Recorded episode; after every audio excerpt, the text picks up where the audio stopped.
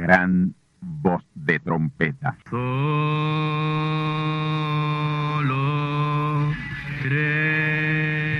Saludos amigos y hermanos radioyentes.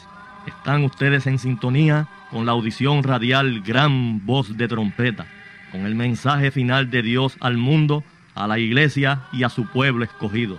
Esta es la voz de Dios, proclamando el mensaje del Evangelio del Reino, o Evangelio eterno, a todos los que moran en la tierra, en el cumplimiento de Apocalipsis capítulo 14 y verso 6. Este es un mensaje de alerta y de apercibimiento ante los eventos proféticos del fin del mundo que ya han comenzado. No es que viene el fin del mundo, es que ya comenzó. Y en esta audición radial ustedes se mantendrán bien informados y apercibidos sobre cómo asegurar la salvación y la vida eterna, que es lo importante ante tales eventos. A continuación, ustedes escucharán no un mensaje doctrinal ni dogmático, sino la pura palabra de Dios, probada con las escrituras, la verdad como la verdad es, pues conoceréis la verdad y la verdad os libertará.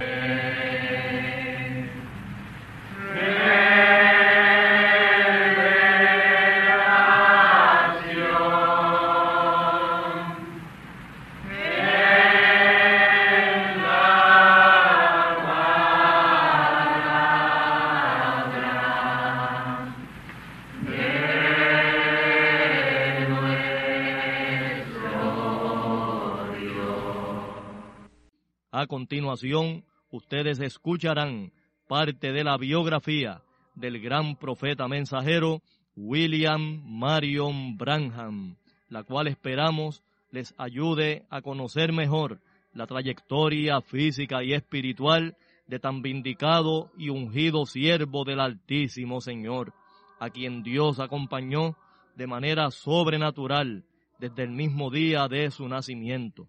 Así que tornaos conmigo a la palabra del Señor para la conferencia especial de esta ocasión, a cargo del pastor asociado del Templo del Tabernáculo del Testimonio, Candelario Branham, vuestro amigo, hermano y servidor en Cristo el Señor, José Osvaldo García Ortiz.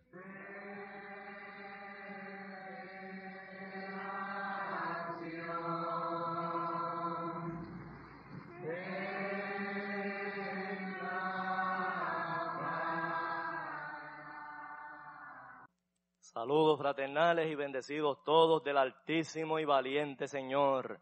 Gracias a Dios por esta nueva oportunidad que nos concede de estar aquí para continuar esta fiesta en la palabra, este gran banquete, esta gran cena espiritual con el mejor alimento de Dios, su santa y divina palabra. Gloria al Señor. Buscamos nuestra Biblia, mis amados hermanos, en San Juan capítulo 14. Vamos a leer los versos 12 al 14. San Juan capítulo 14, versículos 12 al 14. Gloria a Dios.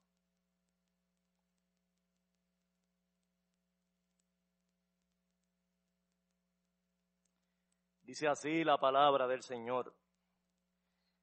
De cierto, de cierto os digo, el que en mí cree, las obras que yo hago, también Él las hará. Y mayores que éstas hará, porque yo voy al Padre. Y todo lo que pidiereis al Padre en mi nombre, esto haré, para que el Padre sea glorificado en el Hijo. Si algo pidiereis en mi nombre, yo lo haré. Gloria a Dios. Hasta ahí la cita. Vamos ahora a pedir a nuestro Padre la bendición en su palabra y que continúe bendiciéndonos a lo largo de este día. Gloria a Dios. Querido Padre Celestial, Dios omnipotente, gran teofanía, gran Espíritu Santo y eterno, venimos delante de tu divina presencia Estamos aquí una vez más congregados, oh Padre bueno, para continuar recibiendo de ti la palabra, el pan de vida eterna, el alimento espiritual a su debido tiempo. Gloria a tu nombre, Padre. Y te pido, Señor, que derrames en nuestros corazones, Señor, la bendición en la palabra, preordenada desde antes de la fundación del mundo, que nos estarías dando en este servicio de hoy. Como parte, Señor, de este gran día de conmemoración, Señor, de la apertura de este lugar donde tanto tú nos has bendecido. Aleluya. Y nos sigues bendiciendo, Señor. Gloria a tu nombre, Padre. Así que sé con nosotros, Señor. Toma la rienda de este servicio hasta el final y que la unción que pones en mí para exponer la palabra esté también asistiendo a cada hijo tuyo y a cada hija tuya, para que todos seamos partícipes, Señor, de esta real Santa Cena de hoy, que la tomamos con hacimiento de gracias y en tu nombre y en tu palabra, oh Hijo de Abraham, Jesucristo el mismo ayer, hoy y por todos los siglos. Amén, amén, amén. Pueden sentarse mis amados hermanos. Gloria a Dios. Manada pequeña del Altísimo y valiente Señor y amigos y hermanos a través de la onda radial. Este es el noveno capítulo de nuestro resumen en la palabra sobre la vida y ministerio del profeta mensajero William Marion Branham y esto como parte de la serie de mensajes que llevamos sobre el tema las 70 semanas determinadas a Israel. Y el de hoy es el capítulo número 200 de la serie. Gloria al Señor. Nos quedamos en la pasada conferencia en medio de la tremenda campaña evangelística y de sanidad divina que el profeta mensajero Branham celebró en la Ciudad de México en marzo del año 1956. Y nos quedamos en el momento en que el profeta estaba celebrando el, el, tercer día de servicios en esa campaña, donde ocurrió la cuarta resurrección en su ministerio la resurrección del niño mexicano del que les voy a contar en esta conferencia de hoy. Y quiero mencionar este importante detalle, mis hermanos. Ya con este milagro de resurrección que Dios hizo en el ministerio del profeta, sobrepasaba la cantidad de resurrecciones que ocurrieron en el ministerio del Señor Jesús de Nazaret en el ministerio del Señor hubo tres resurrecciones, a saber, la resurrección del hijo de la viuda de Naín, el cual aparece relatado en San Lucas capítulo 7. Luego ocurrió la resurrección de la hija de Jairo, y que está relatado en San Lucas capítulo 8, y la resurrección de Lázaro, que fue resucitado de entre los muertos al cuarto día ya cuando su cuerpo había comenzado a descomponerse. Este relato aparece en el Evangelio según San Juan. Gloria al Señor. Pues mis amigos y mis hermanos, en la escritura que cité de San Juan capítulo 14 y verso 12, el mismo Señor Jesús revela en esa escritura, amén, o profetiza de alguien que vendría un creyente en Él, un creyente en su mensaje, que haría las mismas señales que Él hizo y aún mayores. Y lo de mayores se refiere a más cantidad. Y ya con esta cuarta resurrección en el ministerio del profeta, ahí quedaba cumplida esta escritura.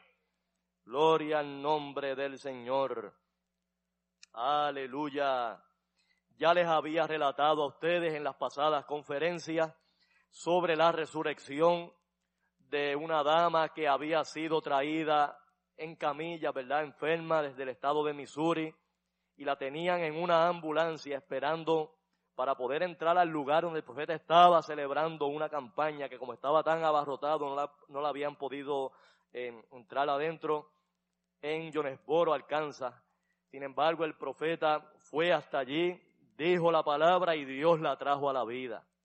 Así también sucedió con otra dama que murió en la fila de oración mientras el profeta celebraba una campaña en Phoenix, Arizona, y esta dama que tenía un cáncer regado por todo el cuerpo, amén, de nombre Hattie Waldorf, le había dicho a su esposo que aunque se muriera allí en la línea de oración, que no se la llevara, que la dejara allí y que dejara que el profeta orara por ella. Gloria a Dios. Y fue traída la vida también. Y como ya les conté también, mis hermanos, la resurrección en Finlandia de un niño atropellado mortalmente en un accidente. Amén. Un carro que lo atropelló le pasó por encima literalmente con la rueda trasera del auto y el profeta conforme a una visión que había tenido dos años atrás lo trajo a la vida por el poder de Dios. Así que ya eran tres las resurrecciones y esta vino a ser la cuarta. Gloria a Dios. Ahora, hermano, hago la salvedad. Estos fueron con estas cuatro resurrecciones de personas que ya habían muerto, que ya habían partido. Pero si nosotros contamos los miles y miles de casos de sanidad, que si no llega a ser porque el profeta ora por estas personas, amén, hubiesen muerto también. Así que no es meramente la resurrección de una persona que está enferma, sino la liberación o la sanidad por el poder de Dios de personas que iban rumbo a la muerte, que ya hasta los médicos habían desahuciado y habían enviado a sus hogares a morir. De esos hubo miles y miles de casos, mis hermanos, con testimonios escritos por las personas que habían sido sanadas. Gloria al nombre del Señor. Así que mis amigos y mis hermanos, vean ustedes cómo las profecías en la palabra, amén, se han venido cumpliendo y la gente ni se ha enterado. Gloria a Dios. Precisamente para eso es esta serie de mensajes, para dar a conocer de la manera tan poderosa y tan sobrenatural en que Dios ungió y vindicó el ministerio de este gran mensajero, William Marion Branham. Gloria al nombre del Señor. Mis amigos y mis hermanos, fue el miércoles 21 de marzo del año 1956, en el tercer día de campañas en la Ciudad de México. Gloria a Dios desde antes del mediodía, ya el lugar de reuniones, un enorme estadio de fútbol en una eh, provincia eh, de la Ciudad de México, un suburbio llamado Tacubaya, la gente ya había llenado el lugar. La noticia de la sanidad de un hombre ciego que había acontecido la noche anterior se propagó por toda la ciudad y aunque los medios de prensa que eran controlados por la Iglesia Católica Romana trataron de no darle mucha publicidad a los milagros que estaban aconteciendo, eran de tal magnitud que como quiera la gente se enteraba, mis hermanos. Gloria al Señor. Cuando el profeta llegó a la plataforma, amén, de la misma manera que lo habían eh, entrado al lugar porque estaba tan abarrotado el sitio que tenían que subirlo a través de una pared que quedaba en la parte trasera de la plataforma. Lo subían con sogas y lo bajaban con sogas por el otro lado. Y cuando él bajó y llegó a la plataforma, había una enorme esteba de sombreros mexicanos, bufandas, pañuelos, eh, abrigos, telas de toda clase, de las personas que habían ido al servicio y querían que el profeta orara por ellos. Gloria al Señor. El profeta se sorprendió porque nunca en su ministerio había visto tal muestra de fe en la audiencia. Amén. creyendo que si él oraba sobre ellos o estaba cerca de ellos, las personas iban a ser sanadas. Gloria al Señor. El servicio comenzó y al poco tiempo de haber comenzado, el profeta notó un tumulto entre la audiencia. Y ahí Billy Paul, el hijo mayor del profeta, fue a investigar lo que estaba sucediendo. Cuando regresa, le dice a su papá, al hermano Branham, papá, tienes que hacer algo. Por ahí viene una mujer mexicana con un niño muerto en sus brazos y viene para acá para que ores por su hijo. Los ujieres no la pueden detener. Y había más de 300 ujieres encargados de mantener el orden en la campaña. La mujer era una muchacha joven, delgada, amén. Y cuenta el profeta que se le metía por debajo a, los guardias o le brincaba por encima. La cosa era que venía decidida, determinada a llegar hasta la plataforma y no podían detenerla, mis hermanos. Oh, bendito el nombre del Señor. Y es que mis amados amigos y hermanos, la fe verdadera, la fe genuina, no se rinde ante las adversidades. ¿Recuerdan ustedes el caso de aquellos cuatro que llevaron un paralítico a un lugar donde estaba el Señor Jesús predicando? La casa estaba llena, no había forma de entrar a ella. ¿Y qué hicieron estos hombres? Subieron al techo, subieron la camilla al techo, descubrieron un hueco en el techo e hicieron bajar por ahí la camilla. Y dice la palabra que Jesús viendo la fe de ellos, noten, viendo la fe de ellos, ah pues la fe se puede ver, ¿verdad mis hermanos? Cuando una persona cree de verdad, hace lo indecible. Si la misma palabra dice que para el que cree todo es posible. Gloria al Señor. Y esta muchacha había eh, oído el testimonio, ¿verdad?, de la sanidad de este hombre que era ciego y de otras muchas sanidades que habían ocurrido en esa campaña. Y había llevado su hijo en la mañana gravemente enfermo a la oficina de su médico y allí murió. Amén, en la oficina de su doctor. Eso fue en la mañana, mis hermanos. Salió inmediatamente al lugar donde se estaban celebrando las campañas y ya era de noche. Amén. el servicio comenzaba a eso de las ocho de la noche. O sea que estuvo eh, con ese hijo entre diez y doce horas. Amén. Con ese hijo muerto en sus brazos. Pero no había nada que la detuviera. Gloria al nombre del Señor. El profeta, al percatarse de la situación, se dirigió donde el hermano Jack Moore, uno de los hermanos que le acompañaba en este viaje, y le dice, hermano Jack, usted y yo somos más o menos de la misma edad y de la misma estatura. Ella no sabe quién soy yo. Vaya usted y ore por ese niño para ver si se puede tranquilizar. Y ahí cuando el hermano Muar ya se había levantado para ir donde la dama, ahí el hermano Branham regresa al podio para continuar la predicación y ahí entró en una visión. Luego de hablar con el hermano, regresa al podio y entra en una visión. En la visión, el profeta ve un niño de tez morena, amén, sin dientes, sentado en una sábana blanca y sonriéndose con él. El profeta veía al niño como flotando en el aire. Y ahí de inmediato, al terminar la visión, llamó al hermano Muar y dice, hermano, deténgase un momento. Deténgase, hermano. Dígale a los sugieres que dejen pasar a esa joven. Ahí enseguida vino Billy, Billy Paul, el hijo del profeta, y le dijo, papá, no podemos hacer eso. Se va a formar un motín aquí por tanta gente que hay esperando la oración.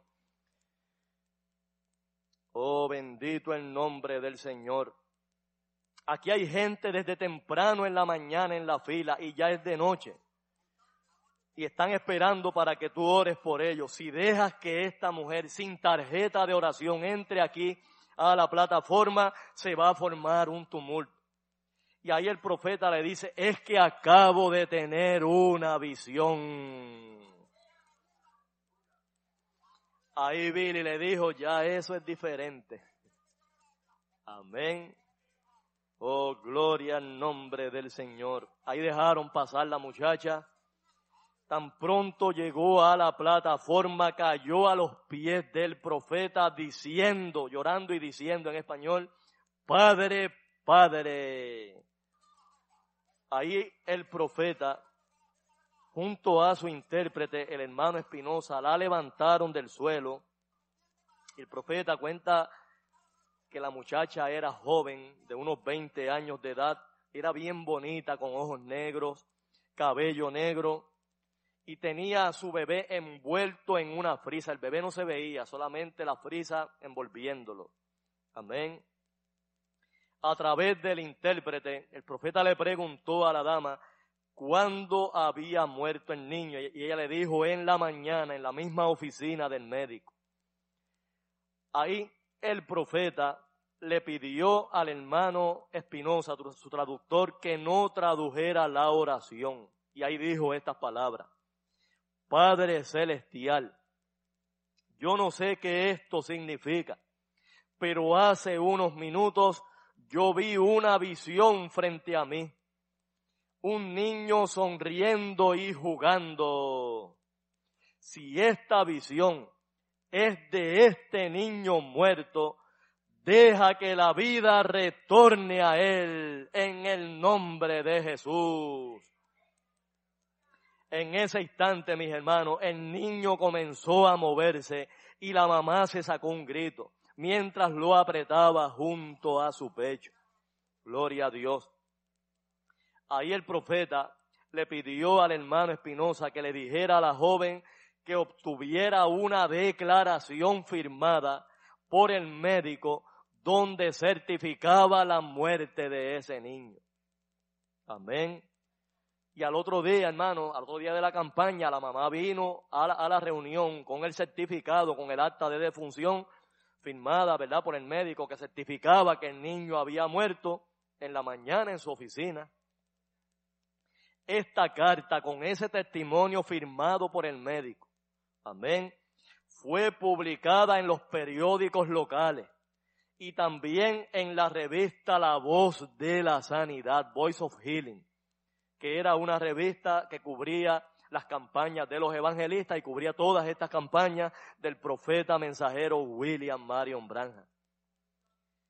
Luego de la resurrección y de otras sanidades que allí ocurrieron, el profeta le preguntó a la audiencia luego de ver el poder de Dios obrando allí, vindicando la palabra, vindicando el ministerio del profeta, cuántos de ellos le daban sus vidas al Señor, aceptaban al Señor como su Salvador.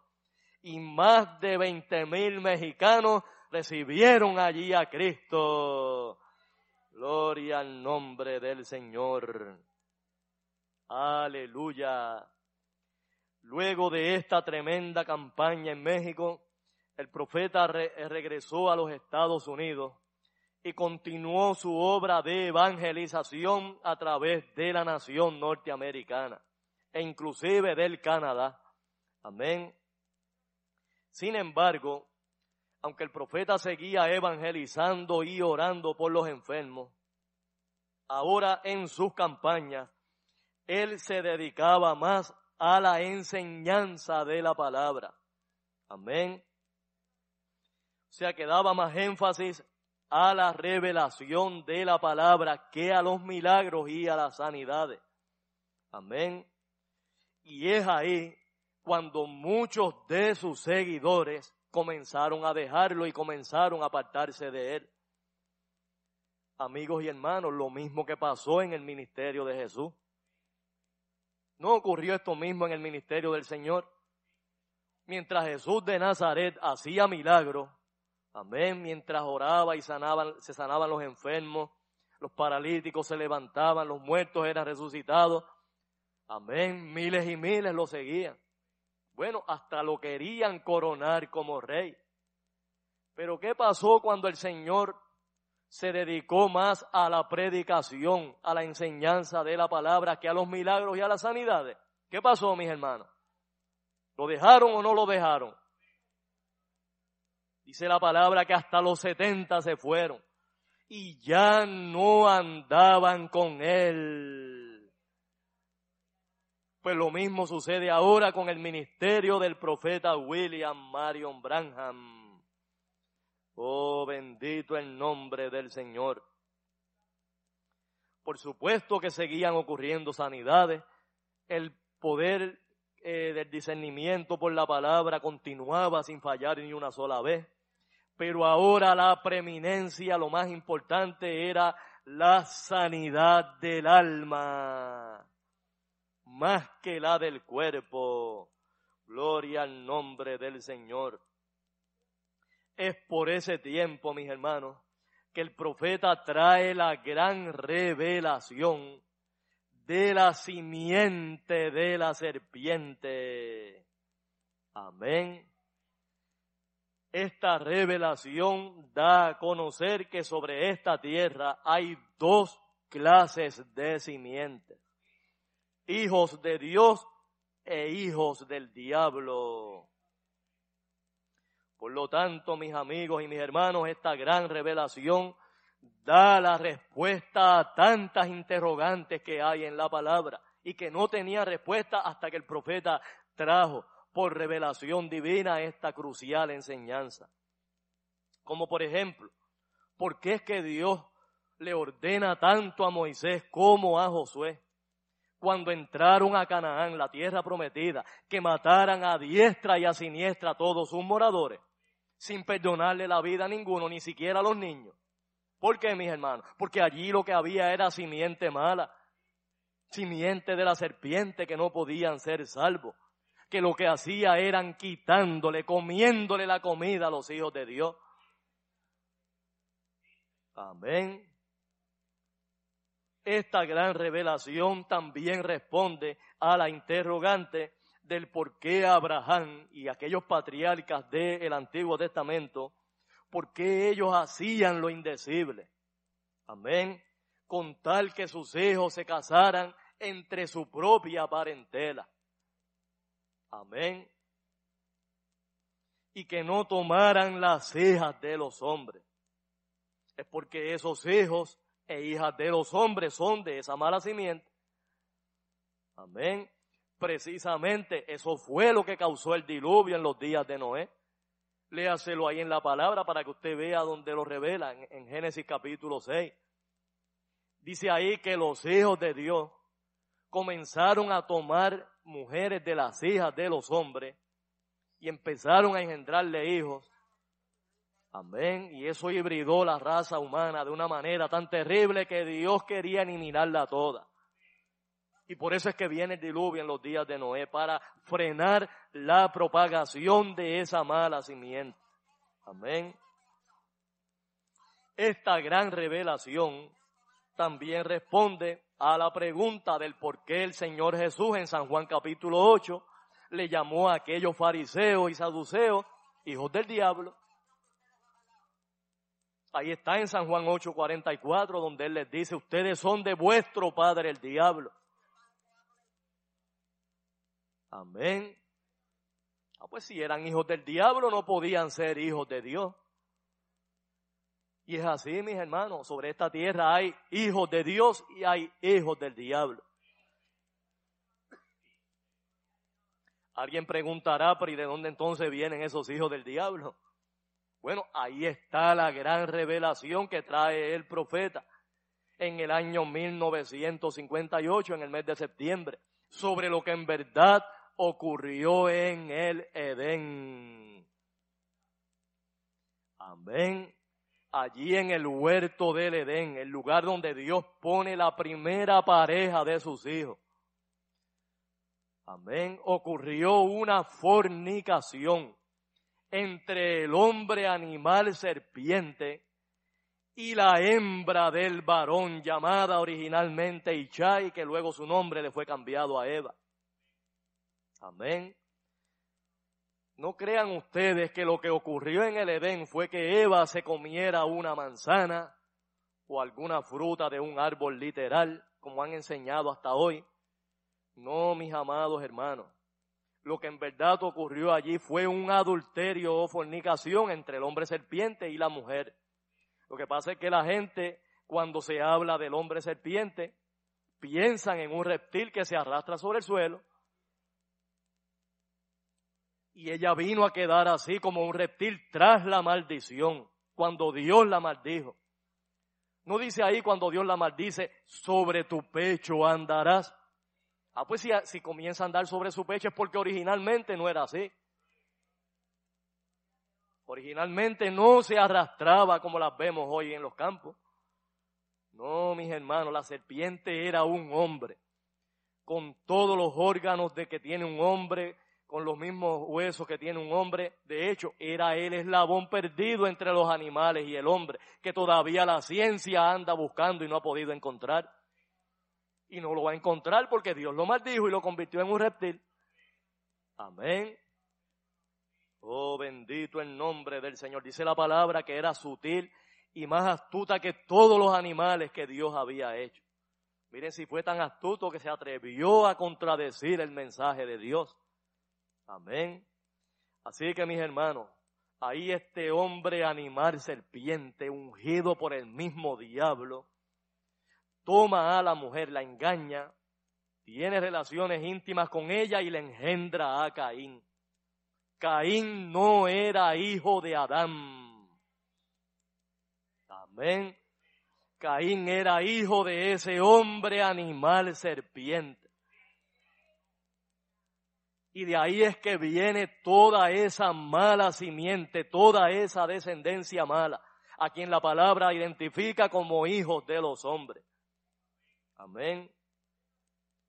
Luego Adán toma a su compañera el mismo día en que la toma la serpiente, la serpiente la toma en la mañana, Adán la toma en la tarde para redimirla, y ahí le engendra a Abel.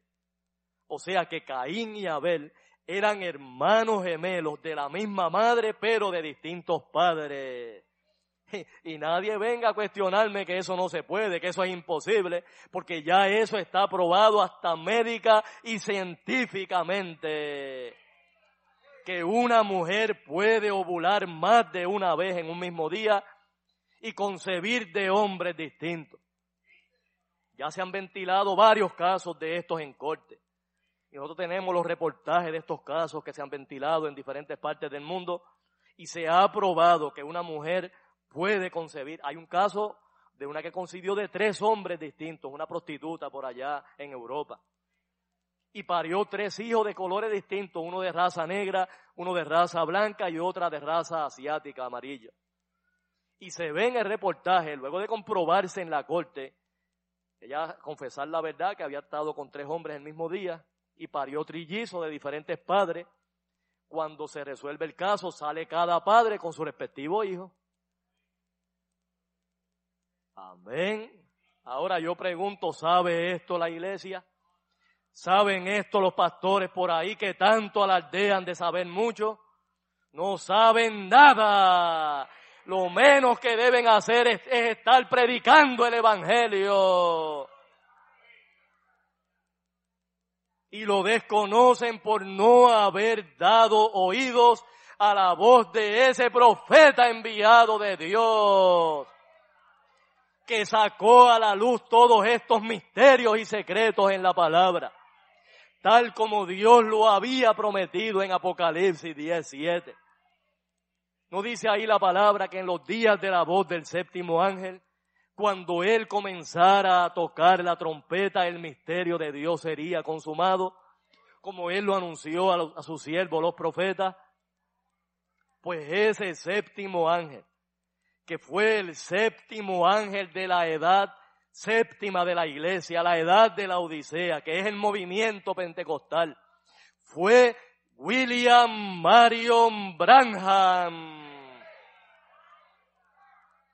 Él fue el que sacó a la luz todos estos secretos que por miles y miles de años habían estado sellados ahí en la palabra. Busque a ver en la historia, busque a ver a través de las edades de la iglesia, a ver si algún mensajero había tocado esto de lo que pasó en el Edén. Yo reto a cualquiera que lo busque en la historia. Ninguno de los mensajeros, ninguno de los reformadores, ni Lutero, ni Wesley, amén, ninguno de esos reformadores tocó este gran secreto o misterio de lo que en verdad había ocurrido en el Edén. Gloria al nombre del Señor. Aleluya. Así que mis amados hermanos, sobre esta tierra hay hijos de Dios e hijos del diablo. No todos somos hijos de Dios, como enseñan muy mal por ahí.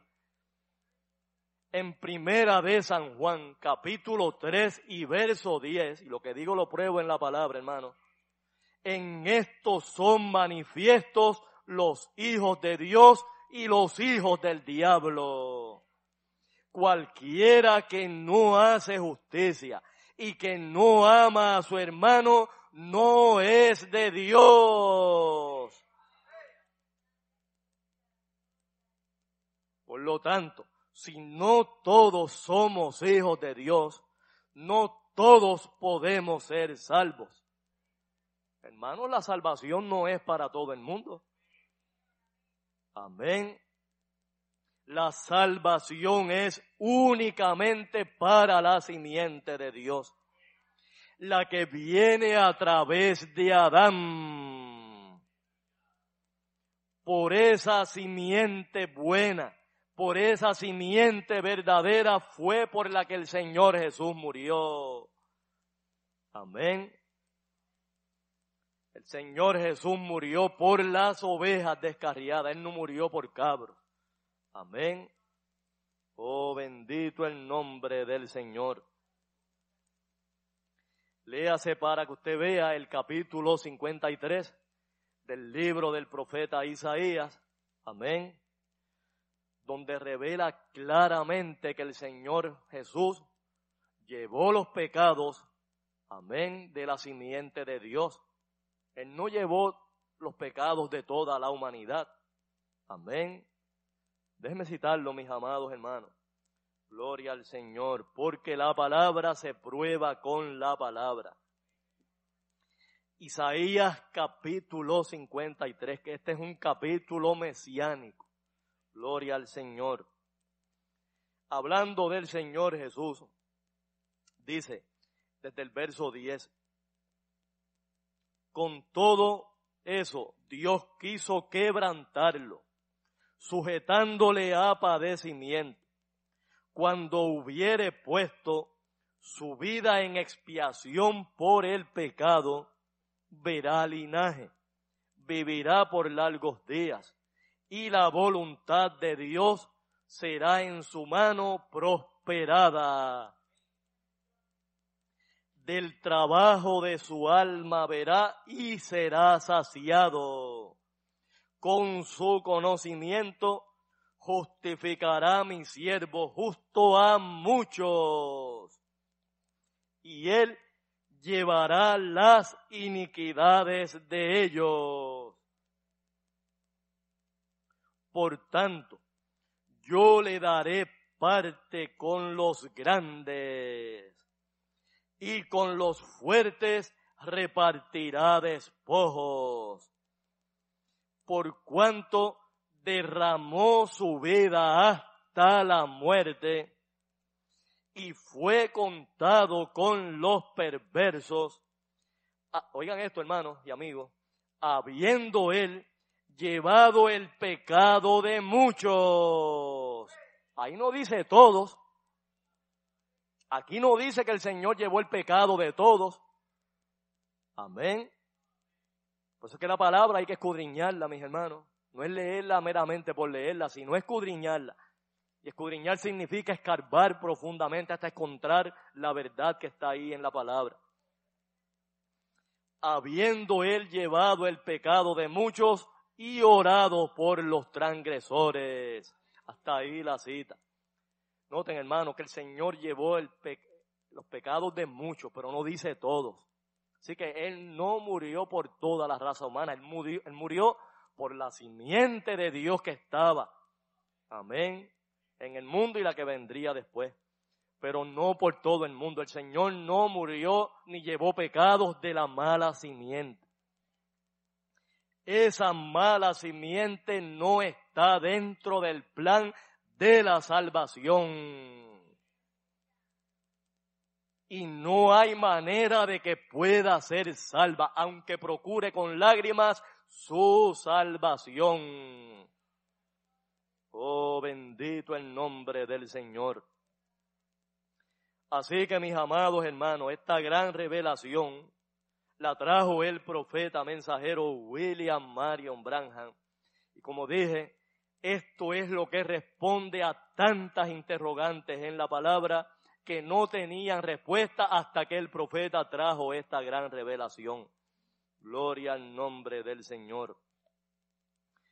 Por ese tiempo en que el ministerio del profeta va cambiando hacia una etapa más alta, más elevada, tanto en el conocimiento y revelación de la palabra, como también en el poder y en la presencia de Dios en su vida. Aleluya. Gloria al Señor. Ahora la manifestación de Dios en su ministerio era aún más tremenda y más notable que lo que había sido antes. Gloria al Señor. Ahora los milagros y las señales, amén, ya no eran por oración o mediante la imposición de manos, sino que ahora era por palabra hablada. Gloria al nombre del Señor. Por palabra hablada. Por ese tiempo es que se produce el primer milagro de creación en el ministerio del profeta la creación de las ardillas por palabra hablada. Gloria al Señor. También en este tiempo es que toma lugar la resurrección de un pez que estaba muerto flotando en el agua. Este estaba un día de, pesca con el hermano Lyle Wood y otros hermanos y este hermano había pescado un pececito y cuando le aló el anzuelo, le sacó todo el buche, las agallas, eh, las tripas, bueno, lo hizo allí pedazos el pobre pez y lo tiró al agua. Ese mismo día ya Dios le había revelado al profeta que habría una resurrección. Gloria a Dios. Y él pensaba que eran unos pequeños gatitos que le habían regalado a su hijo. Amén. Sin embargo, fue la resurrección de este pez. En cierto momento, Dios le habla al profeta, él sintió el sonido peculiar en el movimiento del viento que siempre le acompañaba y ahí oyó la voz de Dios que le dijo, dale la vida a ese pececito. Y el profeta habló la palabra y dijo, pececito, te doy la vida en el nombre del Señor Jesucristo.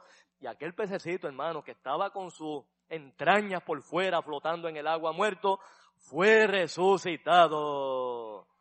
Gloria al nombre del Señor. Inmediatamente empezó a nadar y se metió en lo profundo de aquel lago. Gloria a Dios. Es por este tiempo también en que el profeta, cuando estaba contando en la casa de una hermana muy fiel, una fiel creyente del mensaje, la hermana Harty Wright, cuando estaba relatando ese momento de la creación de las ardillas por la palabra en que ocurrió el pronunciamiento por palabra hablada de la salvación de los hijos de esta hermana. Gloria a Dios. Ya que cuando el profeta estaba relatando cómo habían sido habladas a la existencia estas ardillas por la palabra, esta hermana dijo, esa es la verdad y nada más que la verdad. Y ella no estaba allí presente cuando el profeta trajo las ardillas, pero ella creía en la palabra del profeta. Y ahí el profeta, tan pronto esta hermana dijo estas palabras, sintió el poder de Dios, la presencia de Dios de una manera tan tremenda, tan poderosa. Él dice que la presencia de Dios parecía que hacía estallar aquella, aquel cuarto de la casa. Gloria a Dios. Y ahí sintió la voz de Dios que le dijo al profeta, dale a la hermana lo que ella pida. Y ahí el profeta con firmeza, con autoridad le dijo, hermana Harty Wright, usted ha dicho la palabra correcta. Pida lo que quiera en el nombre del Señor. Aleluya. Pida lo que quiera, hermana. Y la hermana era una hermana muy humilde y le dice, hermano Branham, yo no sé qué pedir, pida usted por mí. Y él le insistía, no hermana, debe ser usted. Usted ha dicho la palabra correcta. Pida lo que quiera. Gloria al Señor. Y él le decía, hermana, usted es una hermana pobre.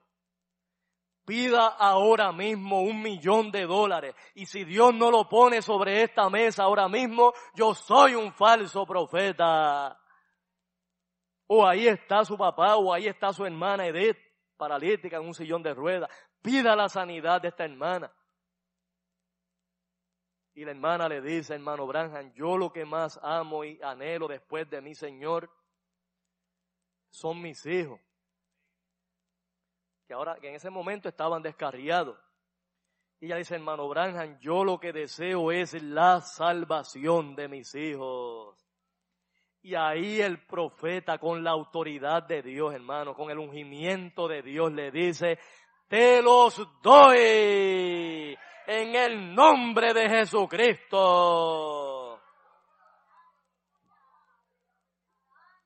Alguien dirá, pero el hermano debió decir que Dios se los iba a dar, pero hermano, él estaba allí ungido de la presencia de Dios, quien ya le había hablado y le había dicho, dale lo que ella pida.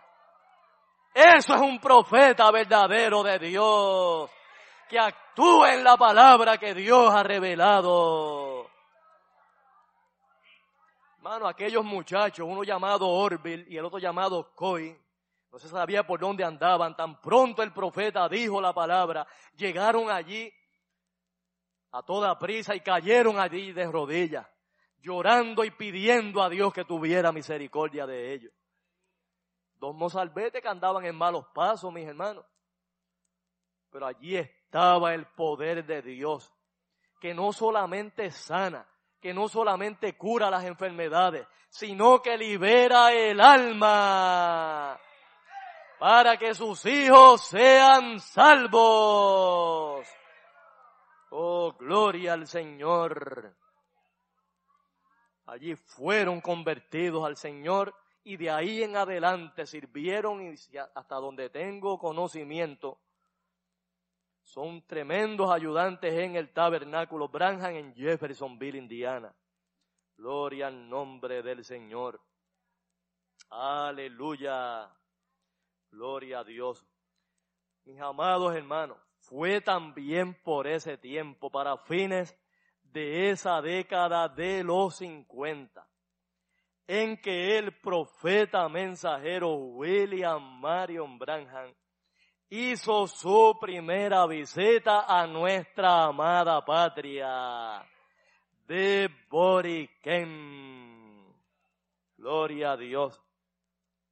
Mis amados hermanos y amigos, mediante invitación de los hombres cristianos de negocio, del evangelio completo, el profeta mensajero vino a Puerto Rico, a nuestra isleta de Boriquén, y el lunes 9 de febrero del año 1959 celebró su primera campaña en el Parque San José de Río Piedras y donde predicó el mensaje titulado Bartimeo el Ciego.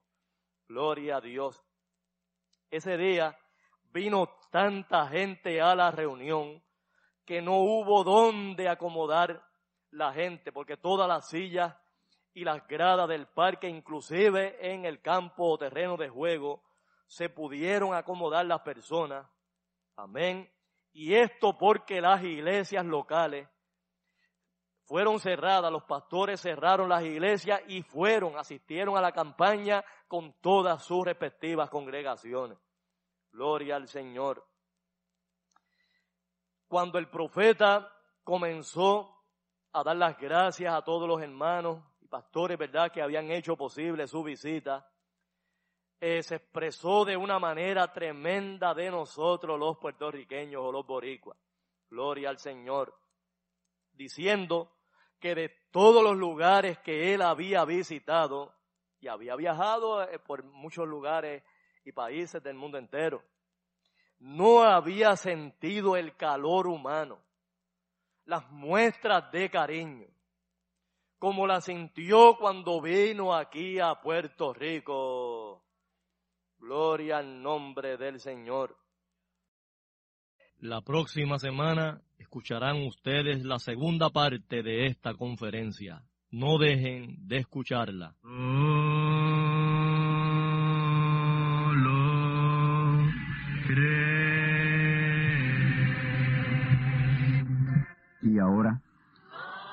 hemos llegado al momento de liberación por la palabra hablada.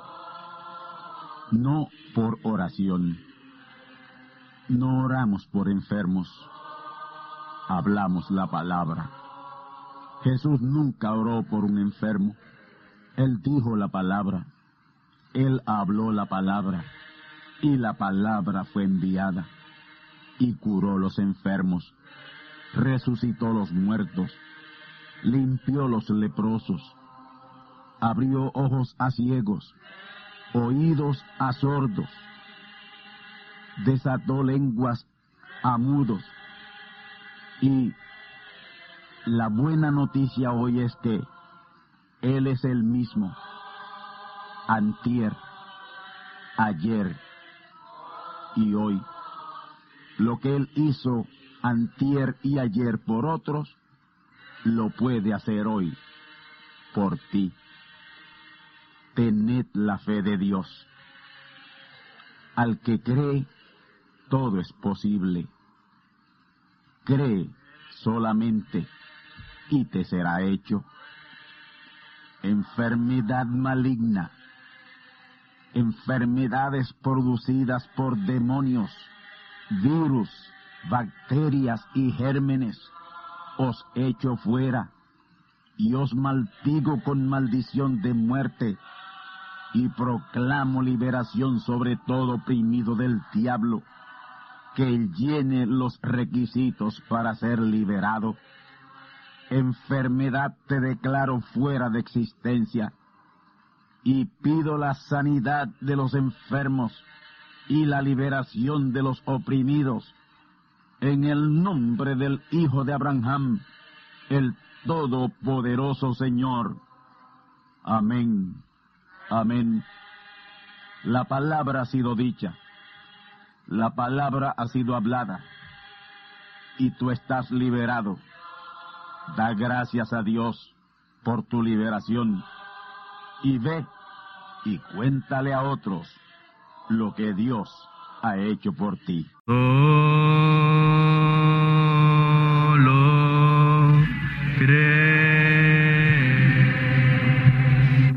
Amigos y hermanos radioyentes, han escuchado ustedes la audición radial Gran Voz de Trompeta y nuestra dirección postal es Gran Voz de Trompeta, apartado 1630, Canóbanas, Puerto Rico, 00729.